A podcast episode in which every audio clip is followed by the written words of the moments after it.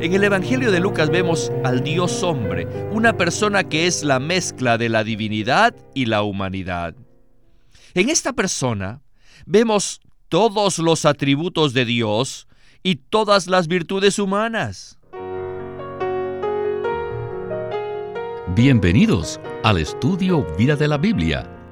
La Biblia es un libro de vida y esta vida es una persona viviente el Cristo maravilloso y todo inclusivo. Los invitamos a que visiten nuestra página de internet radiolsm.com y allí podrán escuchar gratuitamente todos los programas radiales del Estudio Vida. Queridos radioescuchas, con este mensaje damos inicio al Estudio Vida del Evangelio de Lucas. El Nuevo Testamento inicia con cuatro diferentes relatos acerca de la vida de Jesucristo nuestro Salvador. El primero, el libro de Mateo, es muy profundo y nos presenta a Cristo como el Rey en su reino. Por otro lado, el Evangelio de Juan es misterioso y nos muestra a Cristo como Dios mismo. En Marcos vemos a Jesús como el esclavo. Pero Lucas, aunque no es tan profundo y misterioso, es el Evangelio más dulce y agradable. Allí se nos revela a Jesucristo como hombre, quien es muy dulce y agradable. El vivir de este hombre Jesús manifiesta la naturaleza, esencia y atributos de Dios. Para comenzar el estudio vida del Evangelio de Lucas, tenemos este primer mensaje. El título del mismo es La introducción, el tema y el contenido del Evangelio. Para esta ocasión, tenemos a Guido Olivares, el cual nos dará los comentarios. Bienvenido, Guido. Gracias por invitarme. Es un gusto tenerlo nuevamente con nosotros. Estoy muy agradecido con este ministerio, pues nos conduce a la persona más atractiva de este universo, a Jesucristo nuestro Salvador hombre. Por medio de este ministerio, he llegado a apreciar mucho más a esta persona quien es a la vez Dios y hombre. Este hombre Jesús expresó a Dios todo el tiempo que vivió en la tierra. Muchas personas se preguntan por qué la Biblia contiene cuatro relatos, aparentemente iguales, acerca de la vida de nuestro Señor Jesucristo, por lo cual quisiera pedirle, a manera de introducción, que nos hable acerca de Lucas, el autor, y también comente acerca del enfoque o tema del Evangelio que él escribió. Lucas no fue un testigo ocular directo de Jesucristo. El relato de Lucas está basado en lo que él escuchó de Pablo, ya que Lucas fue un compañero fiel del apóstol Pablo hasta que éste fue martirizado. Lucas nos da una biografía completa no sólo de Juan el Bautista, sino también de Jesucristo como Salvador hombre. En su narración nos muestra el nacimiento del Señor Jesús, su vivir humano, su muerte, su resurrección e incluso su ascensión. Las palabras que usted usó para describir este libro fueron dulce y agradable. Ciertamente podemos decir que este Evangelio es muy dulce y agradable, porque en él vemos a Dios y también al hombre Jesús, porque la dulzura de este Dios hombre Jesús y su compasión son evidentes en todas las páginas de este Evangelio. Me gustaría leerles parte de la nota de pie de página que aparece en la versión recobro en Lucas capítulo 10 acerca del buen samaritano. El Salvador hombre en su viaje ministerial en el cual buscaba al perdido y salvaba al pecador, descendió al lugar donde la víctima herida por los ladrones judíos estaba en su condición miserable y moribunda. Cuando le vio, fue movido a compasión en su humanidad y en su divinidad, y le brindó sanidad y salvación tierna y cuidadosamente, satisfaciendo completamente su necesidad inmediata. ¿No es esto algo dulce? El Salvador hombre cuidó tierna y cuidadosamente de la víctima, con mucho amor y compasión. Esta es la preciosidad, la dulzura y lo agradable de este Evangelio. Este pasaje de Lucas 10 nos presenta un sabor dulce y placentero de Cristo, quien es un hombre verdadero, real, normal, perfecto y genuino. Me alegra que usted haya mencionado esa parábola. Más adelante, en el estudio vida, volveremos a ese pasaje de una manera más detallada. El buen samaritano es una persona ejemplar, a quien muchos desean imitar. Sin embargo, en ese relato nos damos cuenta de que nosotros no somos los buenos samaritanos, sino aquellos que hemos sido golpeados, despojados y dejados medio muertos. Pero agradecemos a Dios por el Salvador hombre que nos sana, nos salva y llena nuestra necesidad. Bien, creo que ahora estamos listos para comenzar el estudio vida de Lucas con Winnesley. Adelante.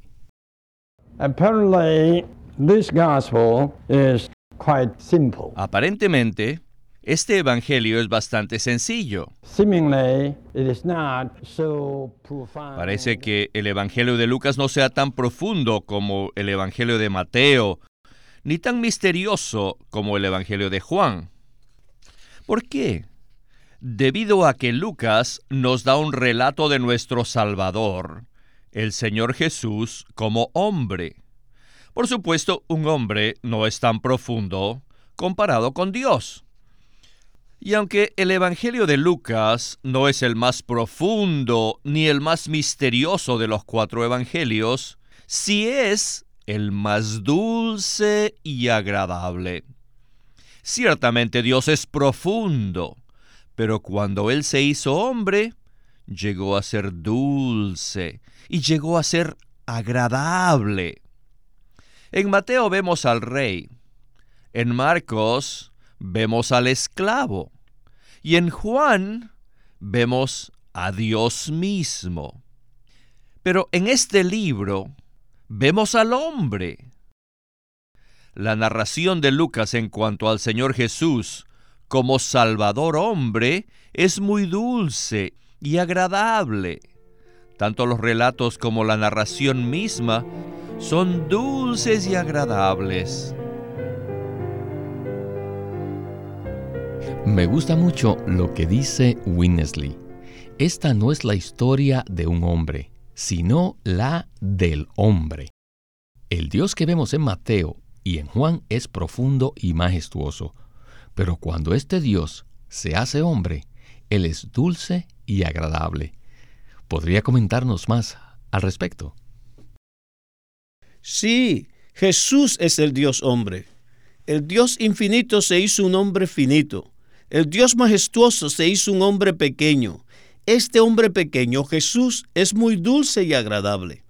Estaba pensando en un himno que dice, Oh Cristo, mi buen Salvador, en verdad radiante y divino.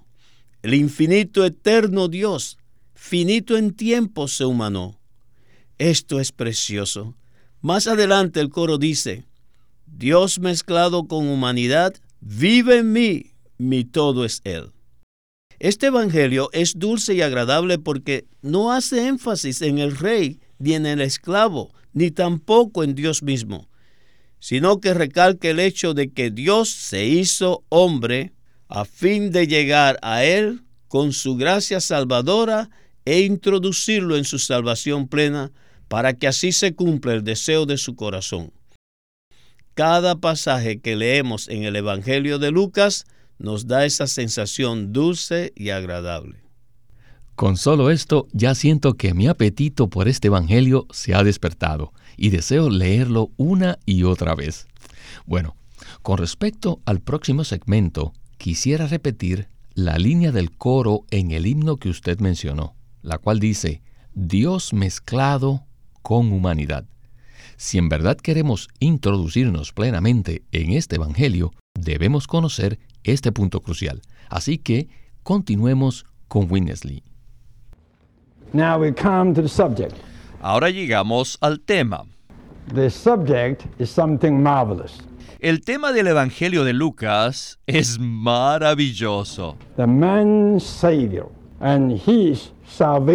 Y es el Salvador hombre y su obra salvadora. Que poseen el más alto nivel de moralidad. Tenemos tres puntos.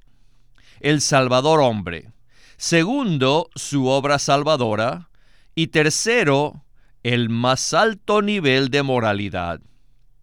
Necesitamos ver que el Señor Jesús, como Salvador hombre, fue concebido por el Espíritu Santo con la esencia divina. Con respecto a esto, Lucas es único. Él nos dice cómo el Salvador hombre fue concebido. Él no fue concebido por un hombre, sino por el Espíritu Santo, con la esencia divina. El Espíritu Santo es Dios mismo que llega al hombre. Y esto significa que cuando Dios alcanza al hombre, Él es el Espíritu Santo. En la concepción del Salvador hombre, el Espíritu Santo entró en la humanidad. Ya que el Salvador hombre fue concebido por el Espíritu Santo con la esencia divina, y también nació de una virgen humana con la esencia humana, necesitamos darnos cuenta que nuestro Salvador tiene estas dos esencias, la esencia divina y la esencia humana. En él están mezcladas la esencia divina y la esencia humana. Algunos estudiantes de la Biblia, e incluso algunos maestros de la Biblia, malinterpretaron el asunto de la mezcla. En tiempos antiguos, hubo un debate con respecto a la mezcla de la esencia divina y la esencia humana en la persona del Señor Jesús. Los que malentendieron esta mezcla dijeron que se había producido una tercera naturaleza, algo que no es ni divino ni humano. Esto sí es una gran herejía. Deseamos declarar que esto no es lo que nosotros entendemos por la palabra mezcla. En el diccionario Webster definen la palabra mezcla como combinar o juntar una cosa con otra, o dos o más de dos cosas juntas, especialmente de manera que los elementos originales sean distinguibles en la combinación. Nuestro Salvador fue concebido por la esencia divina y nació con la esencia humana. Por tanto, Él es una persona que posee dos esencias, la divina y la humana. Y estas dos esencias se mezclan sin que una tercera naturaleza sea producida. No obstante, Él era una persona completa. Debemos tener esta visión cuando leemos el Evangelio de Lucas.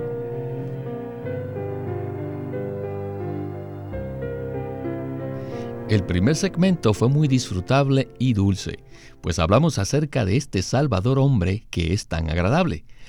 Ahora llegamos a algo que parece doctrinal, sin embargo es muy crucial. Es importante que le dediquemos algo de tiempo a este punto. Si verdaderamente queremos comprender el Evangelio de Lucas, necesitamos ver de manera apropiada y sin distorsión lo que significa la palabra mezcla. ¿Podría usted decirnos por qué este punto de la mezcla ha llegado a ser algo tan controversial en la mente de algunos? Jesucristo es un Dios hombre precioso. Él es la mezcla de la divinidad con la humanidad. En el Señor vemos dos esencias. Por un lado, ciertamente su fuente es la esencia divina, ya que fue concebido por el Espíritu Santo. Por el otro lado, nació de una virgen humana. Así que en él vemos dos esencias o dos naturalezas, la divinidad y la humanidad juntamente mezcladas. Necesitamos ver esto claramente para poder apreciar el Evangelio de Lucas. Como el hermano Lee dijo, conforme a la definición del diccionario, mezcla significa que dos cosas se han combinado o juntado, pero sin que ambas pierdan su identidad original o sea, de manera que los elementos originales sean distinguibles en la combinación. Nuestro Salvador fue concebido por la esencia divina y nació de la esencia humana. Por eso, Él es una persona que posee dos esencias, la divinidad y la humanidad.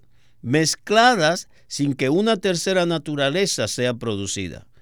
Si bien el Señor Jesús tiene dos esencias, Él es completo en su persona. Esto es, Jesús es tanto Dios como hombre. En Jesús la naturaleza divina y la naturaleza humana se mezclaron para producir no una tercera cosa, sino la mezcla de Dios con el hombre. Jesús es la persona más maravillosa, preciosa y única de todo el universo. Este es un punto crucial en el Evangelio de Lucas. Debemos entender con claridad que cuando la naturaleza divina se mezcla con la humana, no se forma una tercera naturaleza. Decir eso sería una herejía. Negamos, por lo tanto, rotundamente que cuando dos naturalezas se juntan, éstas desaparecen para formar una tercera naturaleza. Cuando Dios se hizo hombre, no dejó de ser Dios. Eso debe quedar muy claro para todos los que nos están escuchando. Si no hay claridad en cuanto a este punto, será muy difícil que podamos comprender el Evangelio de Lucas. Aunque hemos puesto un buen cimiento en este último segmento, Winnesley enfatizará aún más este punto. Así que continuemos con el estudio vida. You couldn't imagine that in this universe there is such a composition. Ustedes no alcanzan a imaginar que en este universo existe una composición como esta. Man and God, God and man Dios y el hombre, el hombre y Dios are mingled together se han mezclado para formar una composición llena de los atributos divinos y llena de las virtudes humanas. Vaya. ¿Pero qué es esto? Deben tener esta visión cuando lean este Evangelio de Lucas. Antes yo nunca tuve tal perspectiva con respecto a este Evangelio, pero en cierto tiempo el Señor me abrió los ojos y empecé a ver que en la narración de Lucas tenemos a una persona que está compuesta de Dios y de hombre. Este entendimiento ha sido confirmado por los escritos de otros. En el Evangelio de Lucas vemos al Dios hombre, una persona que es la mezcla de la divinidad y la humanidad. En esta persona vemos todos los atributos de Dios y todas las virtudes humanas. Si leemos detalladamente el Evangelio de Lucas, veremos que los atributos divinos fortalecen y enriquecen las virtudes humanas. Por ejemplo, la Biblia nos revela claramente que Dios es amor y que Dios ama. La Biblia también dice que siendo nosotros creados por Dios, debemos amar a otros. Dios ama y nosotros también debemos amar. Sin embargo, es posible que amemos a otros sin el amor de Dios que fortalece y enriquece nuestro amor el amor humano es fortalecido y enriquecido por el amor de Dios. Confucio dijo que debemos amar a otros, pero jamás dijo que el amor humano puede ser fortalecido y enriquecido por el amor divino. ¿Pueden ver esto? En Lucas vemos a un hombre, el Salvador hombre, que era muy amoroso. Aún así, su amor tiene el amor divino que fortalece y enriquece el amor humano. Si entramos en la profundidad de la narración de Lucas, veremos que estas tres categorías de cosas revelan que la vida terrenal del Señor Jesús fue enteramente fortalecida y enriquecida por los atributos divinos. Y como resultado, Él vivió en el más alto nivel de moralidad. Aleluya. No puedo decir más que gloria al Señor por este excelente ejemplo que nos fue dado para entender la palabra mezcla. Además, en Cristo vemos la mezcla perfecta de Dios y el hombre, pues en Él los atributos divinos son expresados por medio de las virtudes humanas. ¿Podría abundar más sobre el ejemplo acerca del amor de Dios? En la sección anterior escuchamos a Lee decir que Jesús vivió en el más alto nivel de moralidad. ¿Qué significa esto? Esto significa que Él es un hombre que no solo posee la virtud humana del amor, sino que dicha virtud humana ha sido fortalecida, enriquecida y elevada por el atributo divino del amor. Esto es algo precioso. Estaba pensando en Lucas 7, donde Jesús vio a una viuda en una procesión funeral, pues iba a enterrar a su único hijo, quien había muerto. Cuando el Señor la vio, fue movido por su compasión hacia ella y le dijo, no llores. Y agregó, joven, a ti te digo, levántate. Y el muerto se levantó, comenzó a hablar, y Jesús lo entregó a su madre. Esta es la compasión del Dios hombre quien posee el nivel más elevado de moralidad. En este caso, vemos el amor humano que ha sido fortalecido y enriquecido por el atributo divino del amor. Esto lo vemos a lo largo del Evangelio de Lucas. El ejemplo acerca del amor es muy acertado. Con respecto a mi matrimonio, mi esposo y yo nos damos cuenta de que nuestras virtudes humanas no son adecuadas ni suficientes. A lo largo de los años hemos aprendido a abrir nuestros corazones a Cristo, el maravilloso Dios hombre, para permitir que nuestras virtudes humanas sean llenas del atributo divino del amor. Esto hace que nuestro matrimonio sea muy sólido, maravilloso y disfrutable. Aleluya por el fortalecimiento y el enriquecimiento de nuestras virtudes humanas mediante los atributos divinos. En un libro el hermano Lee escribió, ¿Por qué termina usted odiando a alguien a quien ama? Esto es porque la fuente de su amor está equivocada. Ya que la fuente es solo su virtud humana, sus emociones humanas o su corazón humano, usted necesita que la virtud de su amor sea fortalecida, enriquecida y elevada por los atributos divinos. De otra manera, su virtud humana es débil, frágil y fácilmente se termina. ¿Cuánto valoro esto? Hemos sido traídos al nivel más elevado de la moralidad, el cual es un hombre, Cristo, el cual está lleno de Dios. Todas sus virtudes están saturadas por los atributos divinos, de modo que expresa a Dios de manera perfecta. Este es el deseo del corazón de Dios. Hoy día ese hombre se encuentra dentro de nosotros ¿Qué podemos decir sino amén? Aleluya. Me parece que este es un buen punto para concluir este programa. Todos hemos experimentado que nuestro amor es débil, frágil y fácilmente se termina. Aunque en la humanidad existe la capacidad de amar, es necesario que nuestro amor humano sea fortalecido y enriquecido por el amor de Dios.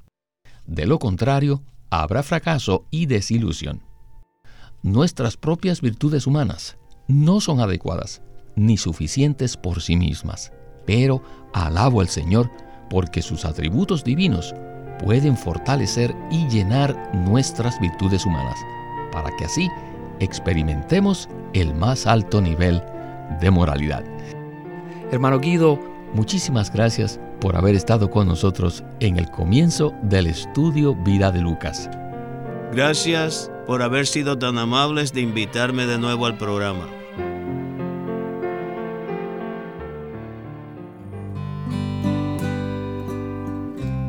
Living Stream Ministry ha publicado un libro titulado La revelación crucial de la vida hallada en las escrituras por Witness Lee. Un libro extraordinario. Hermano Eric, ¿qué nos puede decir de este libro?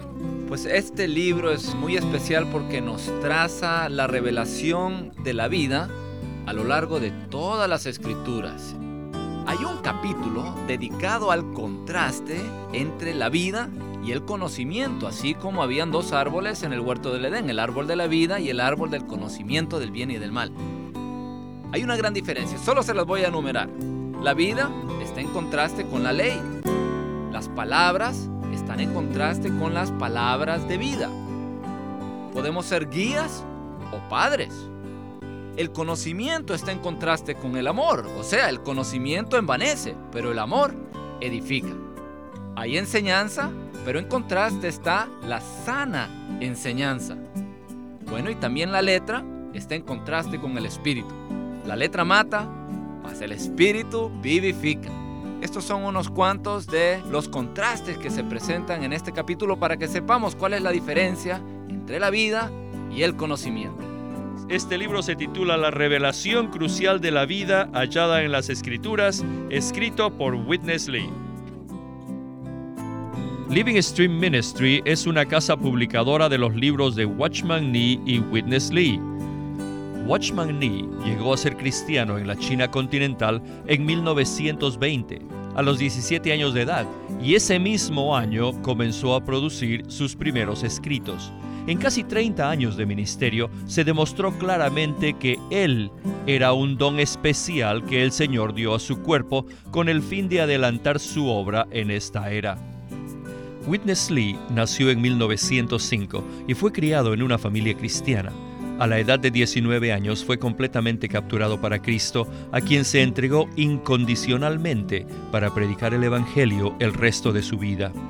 Al comienzo de su servicio al Señor, conoció a Watchman Nee, quien ya era reconocido predicador, maestro y escritor, y con él sirvió en la casa publicadora llamada Librería Evangélica de Shanghai. En 1949, Witness Lee fue enviado por el hermano Ni y sus colaboradores a que saliese del país a Taiwán para asegurarse que lo que el Señor les había dado no se perdiera.